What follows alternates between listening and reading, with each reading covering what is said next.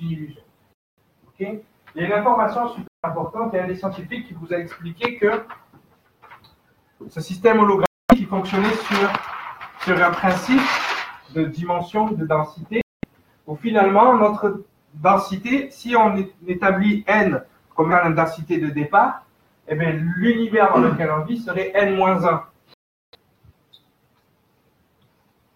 Ok, donc densité de départ, donc la densité potentielle, et notre univers serait n-1. Ça nous rappelle un peu le discours qu'on a, qu'on entend souvent dans le milieu spirituel, le milieu New Age, ou, ce genre de choses. Euh, si notre énergie vient de la quatrième densité, elle descend en n-1, troisième densité, pour créer cet univers 3D. Ok? Donc cette projection de l'univers 3D, il est fait à travers vos sens. Qu'ils vous ont montré tout à l'heure qu'au niveau subatomique, ben, rien n'existe de tout ça.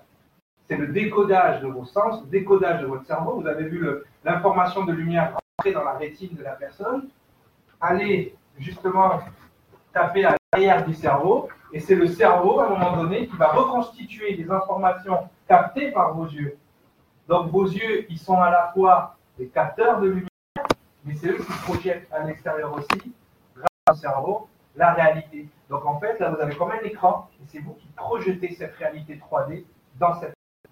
Donc pour décoder la réalité, il faut comprendre c'est quoi qui décode. Et évidemment, vos yeux, votre physionomie vous a été donnée, vous a été attribuée par votre ADN, qui lui est un peu le blueprint et un peu le plan de, toute la façon dont vous allez fonctionner. Ok? Donc, en fonction de vos problèmes génétiques, vous pouvez porter des lunettes ou pas des lunettes. C'est-à-dire que si elle enlève ses lunettes, elle a plein de la même réalité que maintenant. D'accord? Parce que forcément, une réalité beaucoup plus floue. Donc, ce qu'il faut comprendre, c'est que rien, là, ce que vous appelez ce qui est solide, les scientifiques vous l'ont expliqué, c'est juste de l'énergie qui a ralenti, refroidi à un niveau où on peut la toucher. Mais en fait, on ne la touche pas vraiment. C'est le champ électromagnétique de nos doigts qui vont toucher le champ électromagnétique de cette énergie. Et comme cette énergie est proche de la nôtre, eh bien, elle va nous repousser et du coup, on va la toucher. C'est comme les couleurs. Quand vous regardez une couleur, l'arrière de ce crayon, en fait, est tout sauf bleu, qui est rejeté hein, par, l'objet. Donc, on, le, en fait, c'est tout sauf bleu, mais nous, on le voit bleu. Donc, c'est déjà les raccourcis du cerveau que l'on fait qui vont créer cette réalité. Donc, vous comprenez? Pour comprendre le système holographique, on va, on va regarder, je vais vous montrer le, le dessin dans le système holographique, ça serait n et n-1.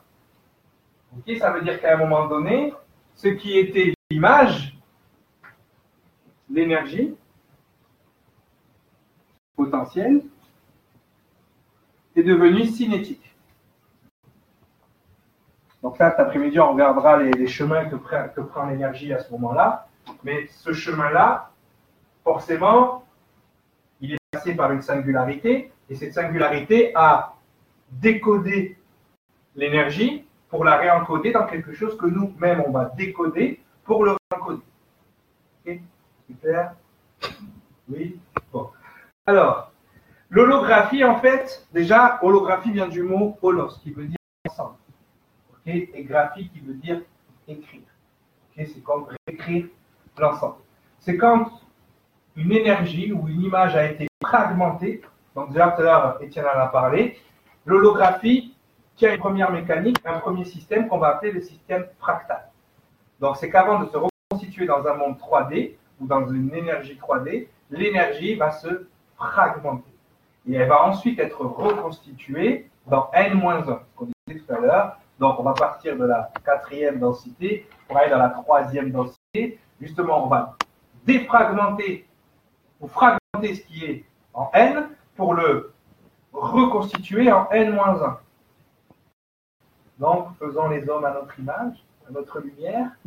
Hein, c'est une explication, c'est un décodage à faire justement par rapport à ça. Donc cette holographie, elle suit un système aussi gigone.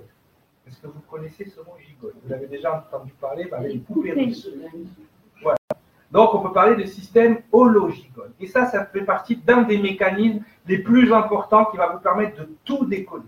C'est-à-dire que ce système hologigone, ça serait quoi? C'est je prends une assiette, ok, une assiette, une certaine forme, je la casse, et au lieu de se casser en 1000 fragments en déchets, en fait, elle va se casser en 1000 assiettes, qui correspondent aux mêmes propriétés de que l'assiette était, on va dire, en zone N. Donc en zone N-1, c'est beaucoup d'autres assiettes fragmentées avec les mêmes propriétés que l'assiette de départ. Donc l'holographie, c'est ça.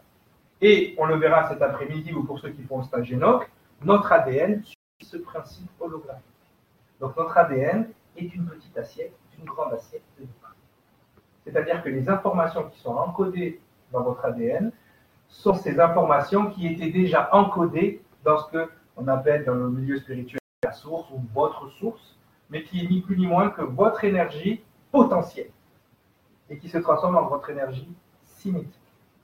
OK? Et on verra, Nassim Haramein l'a prouvé dans ses, euh, dans ses équations, que les atomes, vos cellules et tout sont entourés de trous noirs.